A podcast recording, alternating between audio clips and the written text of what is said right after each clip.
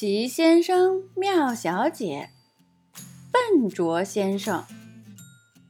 作者罗杰·哈格里维斯，翻译任蓉蓉，人民邮电出版社出版。这一天早上天气很好，太阳当空照，阳光灿烂，树上的鸟儿醒来了。他们正在啾啾地唱着歌，可是，在田野中央的一座旧房子里，有一个人还没睡醒。你猜这个人是谁呢？哦，他的闹钟响了。笨拙先生醒了，他伸出一只手去关闹钟，却把闹钟碰到了地板上。哎，他说：“这是我这个星期摔坏的第三只闹钟了。”笨拙先生，你可能已经猜到了，是个笨手笨脚的家伙。笨拙先生下床去开收音机，旋钮被他拧了下来。哎，他说。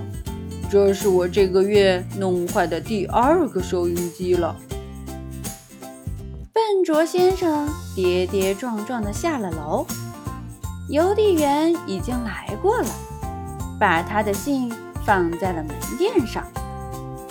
他把信捡起来，走进了厨房，先做重要的事。他说着，从面包箱里拿出一片面包。放进了烤面包机。现在，他心想：“我想知道这封信是谁寄来的。”他去看手里的信，可是信没在他手里。他手里拿的是一片面包。奇怪，他说：“信到哪儿去了？”你能猜出那封信哪儿去了吗？没错，他把信当成面包放进了烤面包机里，火候正好，信烤成了美味吐司的棕黄色。哎呀，他把信从烤面包机里抽了出来。哎呦，他又扔掉了它，好烫！笨拙先生弯腰去捡信了，可是。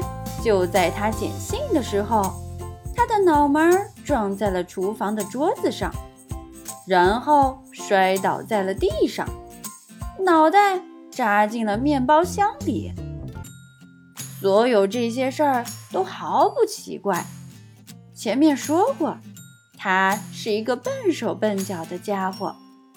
事实上，他是一个非常笨拙的家伙。毫无疑问。他是世界上最笨拙的人。那天早上，在笨拙先生把面包箱从脑袋上拔下来之后，他决定去镇上去买东西，先做重要的事儿。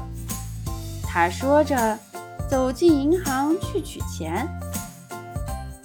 不知怎么搞的，笨拙先生在银行写支票的时候。把墨水全洒到了银行经理身上。哎呦！笨拙先生叫道。笨拙先生走进肉店。早上好，老板。他高兴地说。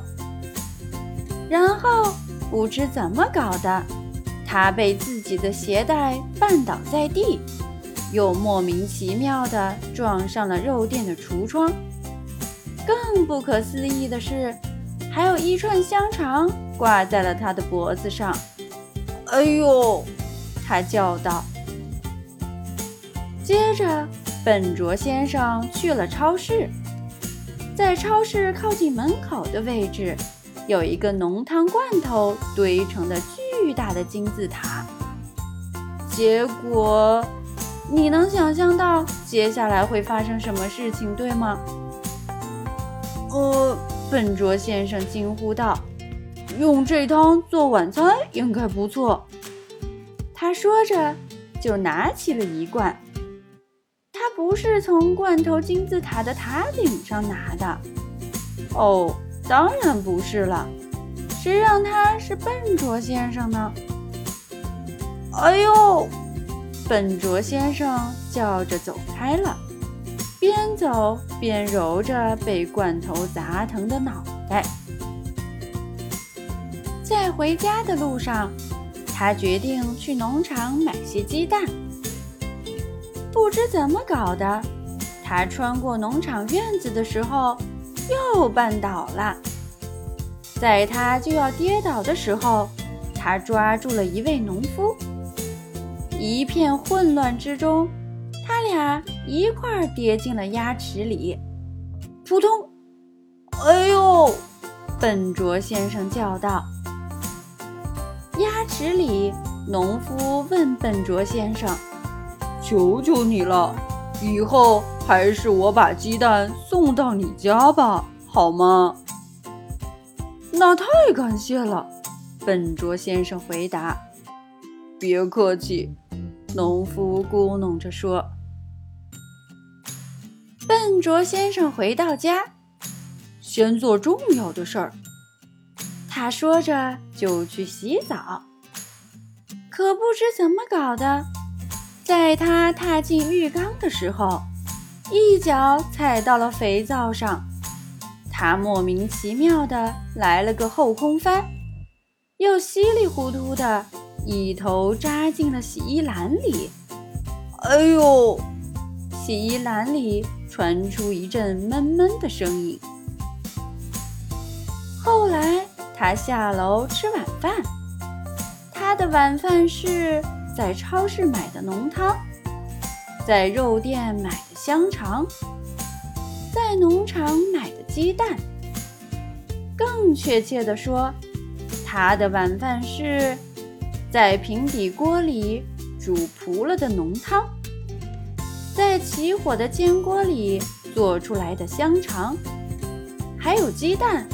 哦，真糟糕！那是炒得乱七八糟的鸡蛋。笨拙先生对这样的晚饭已经习以为常了，味道很不错。他靠在椅子上说：“咣当！”他摔倒在了地上。哎呦！笨拙先生说：“我觉得我最好去睡觉。”然后他就去睡觉了。这就是故事的结局。晚安，笨拙先生。笨拙先生斜着身子去关他的床头灯，可是。哦天哪！哎呦！